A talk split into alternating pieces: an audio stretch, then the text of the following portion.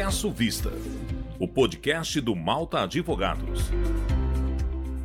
Olá, pessoal, sejam muito bem-vindos ao Peço Vista, o podcast do Malta Advogados. Meu nome é Nathalie Alves e neste espaço, como vocês já sabem, nós tratamos das atualidades mais relevantes no campo do direito e da política, sempre guiados e pautados por nossos especialistas. Bom, é de conhecimento de todos que estamos vivenciando um cenário de crise sanitária que trouxe consigo uma crise econômica. Ainda em abril deste ano, a diretora-gerente do FMI, Kristalina Georgieva, pronunciou-se no sentido que a pandemia desencadearia a maior recessão desde a Grande Depressão de 29. O abalo econômico é, portanto, uma realidade em nível nacional e internacional. E para além das políticas macro que deverão ser implementadas para atenuar essa crise, há outros meios disponíveis. O direito imobiliário, por exemplo, ele dispõe de ferramentas, de mecanismos para gerar capitalização e liquidez em meio à crise. Temos aí o exemplo do Built-Sult, do Sale Leaseback, da securitização e ainda do Buy in Lease. Para discutir isso com a gente hoje, eu tenho a alegria de receber nosso sócio fundador, Alberto Malta. Alberto, que felicidade ter sua participação aqui hoje. O Alberto, aliás, eu devo dizer, é um dos idealizadores desse podcast. Muito obrigado, Nathalie, pelo convite em participar desse seu projeto. Idealizador, eu acho que foi muito, o projeto é todo seu e eu tento apenas ajudar com algumas ideias. E que ideias, não é mesmo? É muito bom tê-lo aqui hoje, Alberto. E eu ainda conto com a presença do Davi Ori, o sócio da área empresarial e civil aqui do escritório. Davi, bem-vindo. Obrigado por me receber mais uma vez aqui e eu fico muito feliz em poder continuar contribuindo com esse podcast. Uma alegria recebê-lo novamente aqui, Davi. Bom, eu queria de início questioná-lo, Alberto, se mesmo com uma previsão de abalo econômico tão amplo e profundo, a utilização desses mecanismos do direito imobiliário ainda se mostra praticável. Nathalie, sem dúvidas, é, em um momento como esse, qualquer mecanismo que esteja disponível aos empresários em uma tentativa de resgate da disponibilidade financeira e de obter liquidez para sua empresa, certamente é muito bem-vindo. Em um momento principalmente de redução da taxa de juros e de incertezas, os bancos, em alguns momentos, podem se tornar muito mais restritivos na concessão de crédito. E os empresários podem ter que recorrer a outros mecanismos para obtenção de liquidez para sua empresa. E muitas vezes uma empresa tem um capital imobilizado que poderia ser utilizado em seu core business, que é efetivamente na sua atividade fim, e esse capital não é utilizado pela empresa. Então, esses mecanismos são mecanismos do direito imobiliário que permitem à empresa acessar um capital que estava ali imobilizado. Então, é aquilo que nós chamamos de mecanismos de desimobilização de capital. E isso tem se tornado tão, tão tradicional, isso é importado, não, não foi idealizado no Brasil.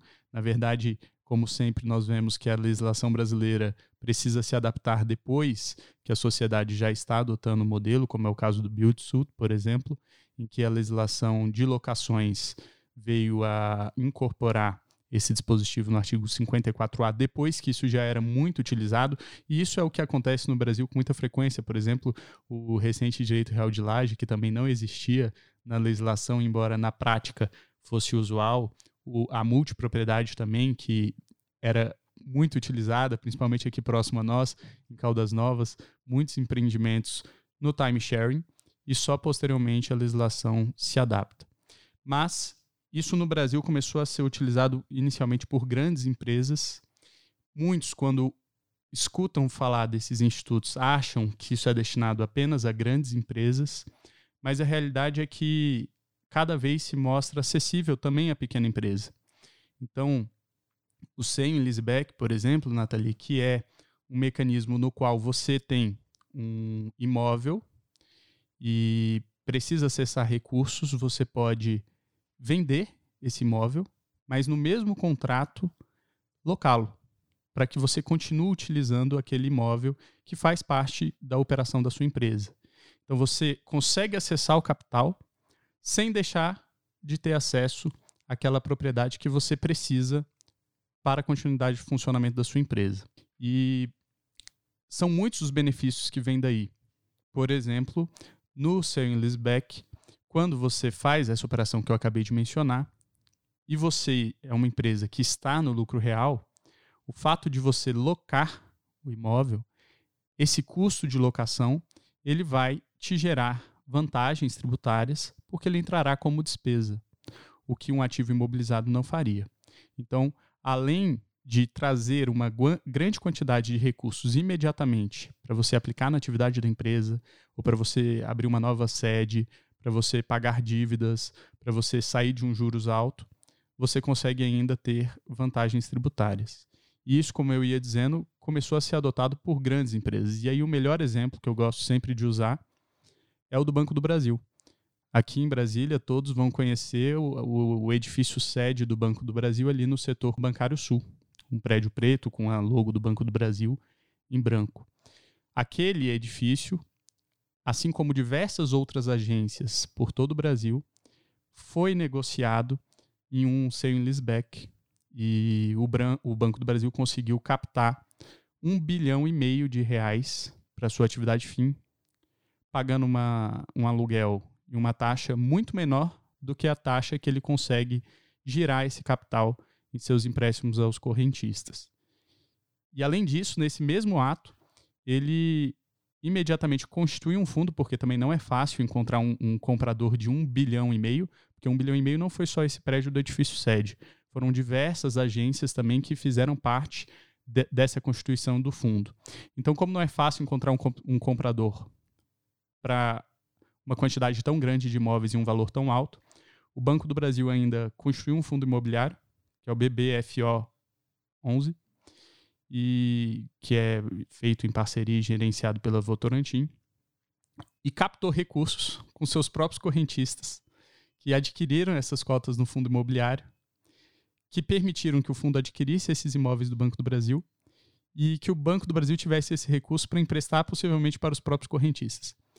Óbvio, essa é uma operação que inicialmente surge com a ideia para uma grande empresa, mas é possível também que uma pequena empresa que tem uma loja é, de um valor não tão alto, consiga acessar um contrato como esse e acesse recursos que poderão ser aplicados nesse momento de crise, de dificuldades, poderão ser aplicados para a sobrevivência da empresa.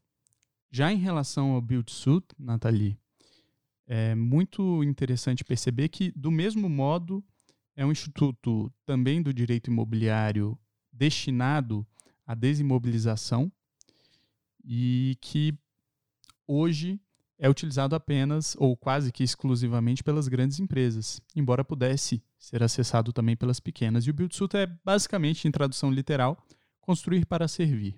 Muitas empresas não querem se desviar da sua atividade fim, porque elas são muito rentáveis, para se direcionar à construção de unidades, de sedes, de filiais. E eles acessam a esse tipo de produto do mercado imobiliário justamente porque eles precisam de produtos imobiliários muito específicos. Então, por exemplo, se nós pensarmos nos bancos, os bancos precisam de agências bancárias hoje, cada vez menos, mas ainda precisam, de agências bancárias que precisam de uma formatação muito específica. Por exemplo, eles precisam de um cofre, um cofre de aço ou enfim, que tem uma espessura específica, um tamanho específico no subsolo e por aí vai. Então, o banco não, não muito facilmente vai achar um imóvel pronto, adaptado para ele. E se o banco precisar comprar aquele imóvel, contratar a construção, o projeto, a execução, o banco tanto vai desviar recursos próprios que poderiam ser emprestados a uma taxa de juros muito mais atrativa do que é o lucro, às vezes, de uma empresa do mercado imobiliário, quanto o banco não vai ter a expertise necessária para fazer aquela construção. Então essas empresas do Build Suit, basicamente, elas são destinadas a construir sob medida. Então o banco direciona a região em que ele precisa de, um, de uma agência, por exemplo, as especificidades da agência que ele precisa, o tamanho do cofre, a localização. E essa empresa especializada do ramo imobiliário vai procurar o um imóvel, construí-lo ou fazer um contrato de superfície e vai construir do modo como o banco é, planejou. E a diferença é que no aluguel que ela vai cobrar, aluguel aqui entre aspas, e, e isso muito fica dito sempre que se fala de build-suit, porque hoje ele está regulamentado na lei de locações, no artigo 54A, como eu falei mais cedo, vai levar em consideração uma taxa maior do que os aluguéis comuns, porque a empresa precisará ser remunerada não só pelo, pela locação, pelo imóvel, vai precisar ser remunerada também por essa construção específica que foi feita. E nessas hipóteses, os contratos são longos, geralmente de 10, 15 ou 20 anos, e se pactua que ele será irretratável irrevogável. É, enquanto não havia sido feita essa alteração na legislação, a jurisprudência foi muito oscilante e quase que inviabilizou a adoção desse mecanismo no Brasil. Não era raro o judiciário autorizar uma rescisão contratual, uma resilição contratual por parte do locatário, por reconhecer que a lei de locações permite.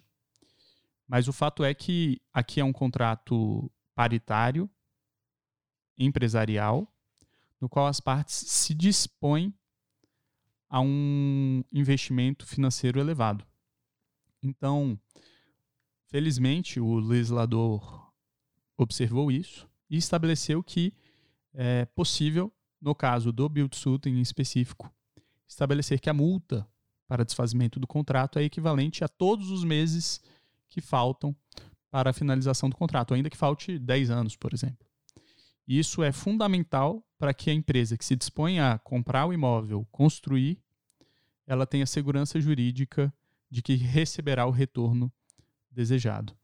É, o build-suit também é muito utilizado por supermercados que precisam de grandes galpões, empresas de logística, frigoríficos que precisam de câmara fria, escolas, universidades que precisam de empreendimentos também muito específicos. Mas nada impede que seja utilizado também por empresas menores que queiram e precisem de uma é, estrutura com alguma especificidade. É, então, também é um mecanismo que viabiliza que, ao invés de você parar a sua atividade principal, envolver recursos próprios, perder tempo desfocando da sua atividade e imobilizando todo um recurso, você encontra uma empresa específica do mercado imobiliário interessada em fazê-lo, óbvio, terá o, o seu payback, mas de uma maneira alongada no tempo e que permitirá que você é, foque recursos naquilo que realmente interessa. Roberto, bem, é, desse panorama que você já trouxe aqui para a gente, fica claro que o Build Suit ele é um contrato sui generis e que ele se orienta a uma necessidade de uma construção muito específica, muito particular e que, em regra, acontece com grandes empresas e grandes empreendimentos envolvidos. Mas, como você adiantou lá no início, isso também é possível, é praticável para pequenas e médias empresas. Eu acho que seria bacana a gente elencar alguns exemplos disso para os nossos espectadores. Claro, das pequenas e médias empresas que precisam de construções específicas. Primeiro, na verdade, isso pode ser adaptado até mesmo para empresas que não precisam de uma construção muito específica, mas uma empresa que quer um empreendimento personalizado. Então, uma empresa, por exemplo, que quer um empreendimento com certificações ambientais, mas para construções específicas nós podemos mencionar, por exemplo, um açougue que precise de uma câmara fria, assim como um grande frigorífico, o açougue também precisa. Nós podemos mencionar uma concessionária de veículos que precisa de, um, de uma loja com espaços de exposição e de preferência é, paredes de vidro para que possa, os carros possam ser vistos de fora pequenas e médias indústrias que podem precisar de construções adaptadas ao, a, a toda a logística de transporte. E, enfim, são muitas as opções também, além de personalização e especificação de construções. Perfeito. E Davi, sobre o sale em leaseback, como se ele se aplicaria a pequenas e médias empresas? Bom, o sale em leaseback, ele realmente é um, uma ferramenta que pode ser utilizada de maneira mais geral por todas as empresas, inclusive as pequenas e médias. Normalmente, uma média empresa ela já tem um, uma quantidade de recursos que viabiliza a obtenção é, de um imóvel para sua sede. E com isso, em momentos de crise como o que estamos passando, é muito provável que exista uma dificuldade muito grande de acesso a crédito é, para esse, esse, tipo de empresa.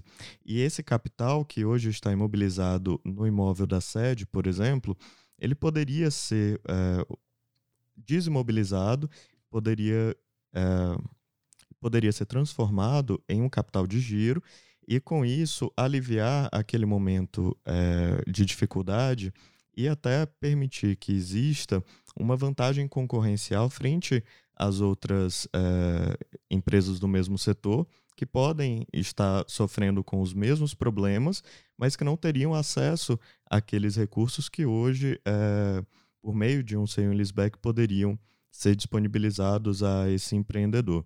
Então, sim, é um, um, uma ferramenta, um instrumento jurídico que permitiria essa expansão é, para as pequenas e médias empresas, trazendo um, claros benefícios econômicos para essa. E, Davi, o sem leaseback tem que ser observado também como uma oportunidade de expansão das atividades da empresa. Basicamente, como funciona naquelas que buscam o financiamento imobiliário, é uma oportunidade de alavancagem. Então, muitas vezes a construtora, a grande construtora, ela trabalha alavancada. Com o recurso que ela tem, se ela fosse construir tudo com recursos próprios, imóvel próprio, basicamente ela conseguiria construir um empreendimento, vamos supor, ao passo que a alavancada, com empréstimos, com permutas, ela consegue construir quatro, cinco ao mesmo tempo. Isso difere da, da tradicional pequena construtora que vai pegar, comprar um imóvel, utilizar recursos próprios na construção e só ao final ela vai iniciar as vendas. O seu leaseback também se aplica a esse cenário. Óbvio que eu, eu fiz a analogia com a construtora de uma maneira muito superficial, mas o seu leaseback permite às empresas uma espécie de alavancagem em uma pretensão de expansão dos negócios. Então, aquele pequeno ou médio empresário que tem uma ou duas unidades de sua empresa apenas, pode expandir e abrir novas filiais a partir dessa desimobilização. Ele capta esse recurso próprio, que estava congelado, e consegue abrir mais duas, três. Isso é muito, muito visualizado em empresas do setor educacional, por exemplo, que abrem é, diversas novas unidades pelo Brasil, fazem aquisições ostensivas de outras universidades ou faculdades locais, basicamente funcionando na metodologia do Build Suit e do seu Leaseback.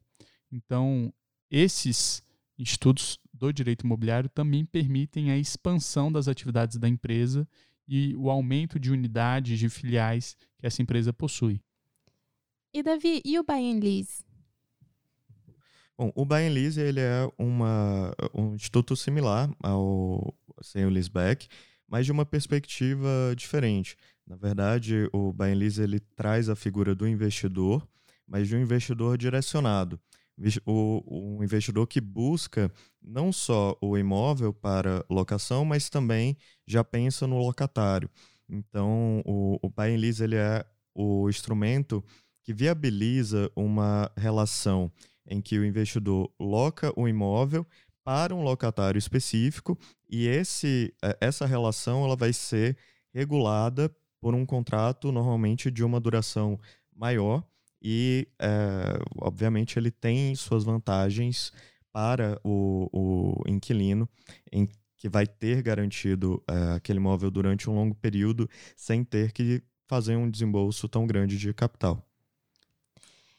E quanto à securitização, Davi, ela se distingue de alguma forma desses outros mecanismos? Bom, a securitização é uma forma de financiamento é, que ultimamente tem crescido muito no Brasil.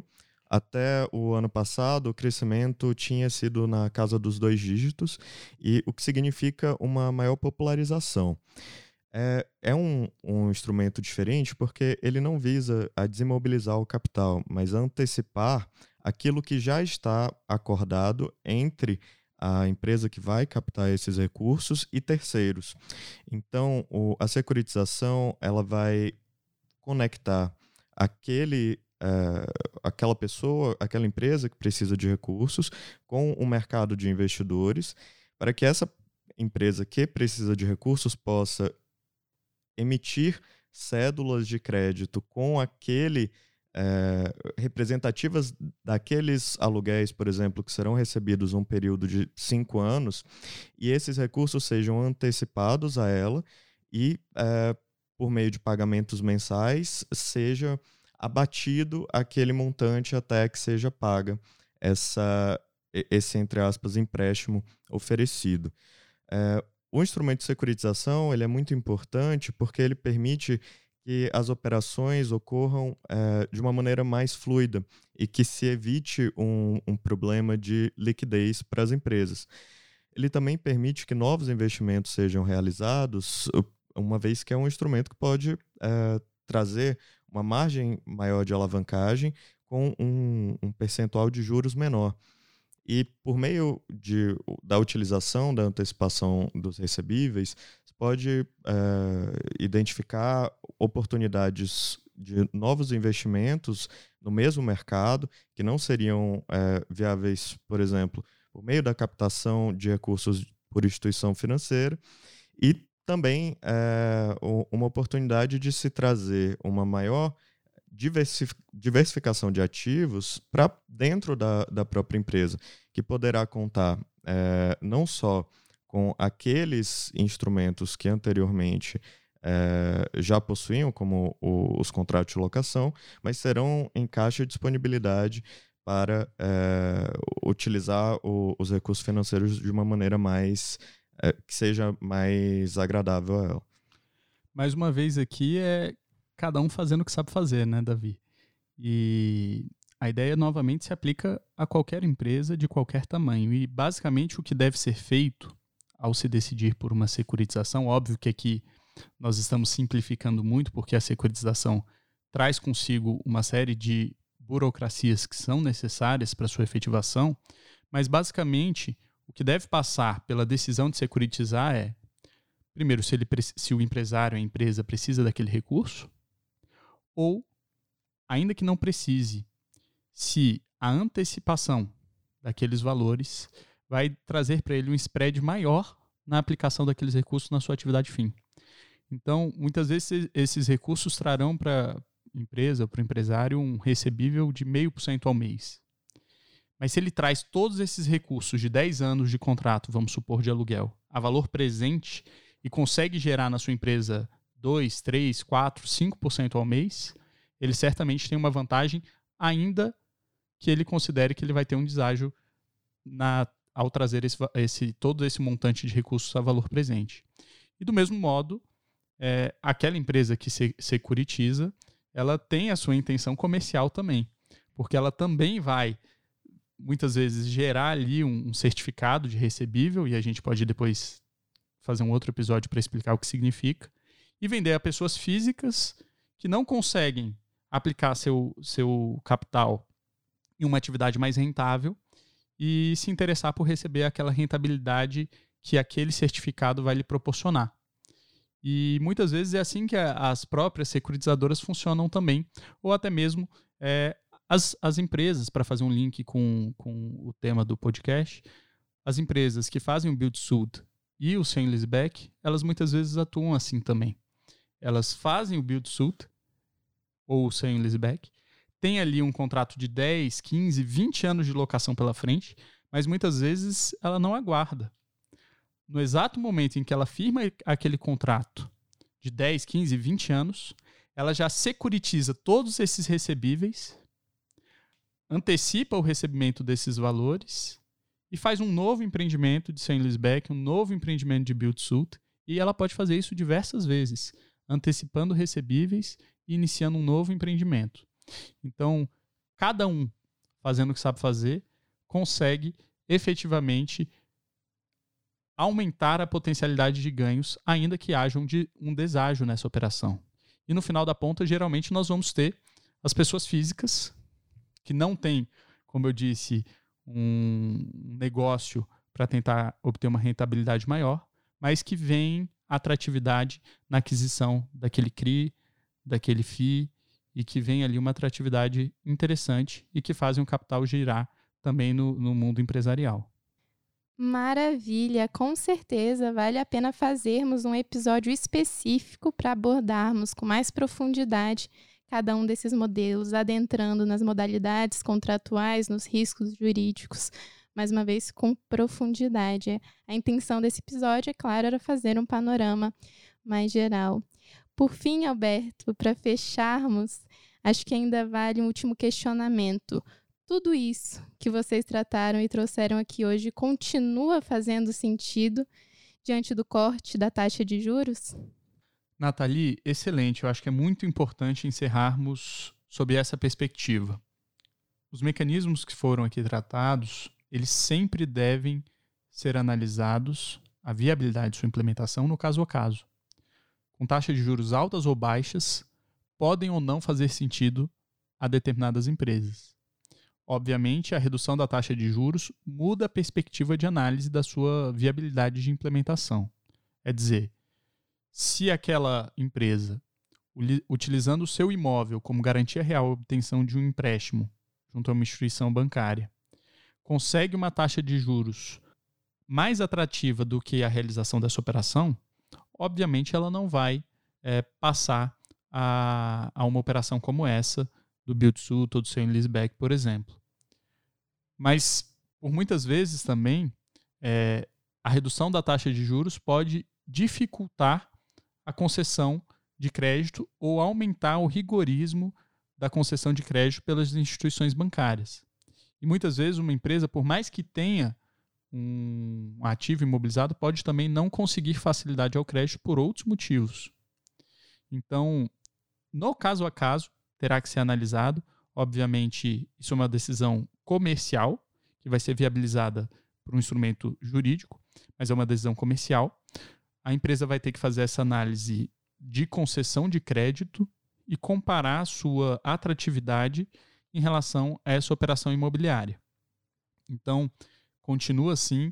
Algumas empresas têm dificuldade de acesso ao crédito tradicional e essa operação imobiliária ela não é uma operação de crédito, mas ela traz liquidez à empresa. Então, no caso a caso, continua sim fazendo sentido. E também no, no caso da securitização, como o Davi bem disse, pode fazer sentido mesmo nesse momento. Seja porque a crise trouxe dificuldade financeira para a empresa, dificuldade de liquidez, seja porque a crise trouxe para essa empresa uma visão de oportunidade de fazer aquisição de concorrentes ou de expandir, abrir uma nova filial.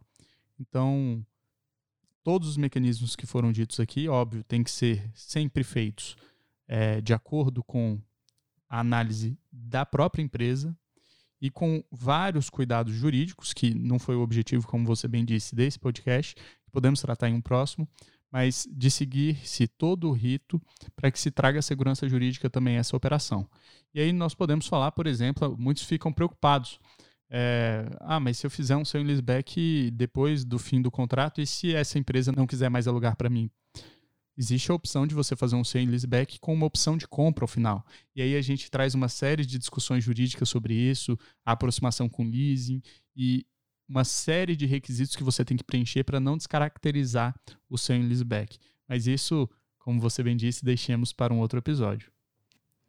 Perfeito, Alberto e Davi. As contribuições que vocês trouxeram hoje foram verdadeiramente extraordinárias. Certamente avançaremos mais nesses temas em episódios seguintes, posteriores, que ainda gravaremos e que já estou ansiosa para fazer. Uma, uma alegria tê-los aqui, como sempre. Alberto, que hoje inaugurou a sua participação. Muito feliz em tê-lo aqui. Muito obrigado mais uma vez pelo convite, Nathalie, e Parabéns pelo lindo projeto que tem tocado. Muito obrigado, Nathalie. Foi um prazer estar aqui com vocês.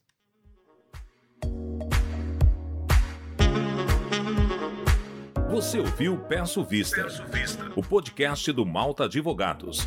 Siga nossas redes sociais e confira esse e outros episódios no site maltaadvogados.com.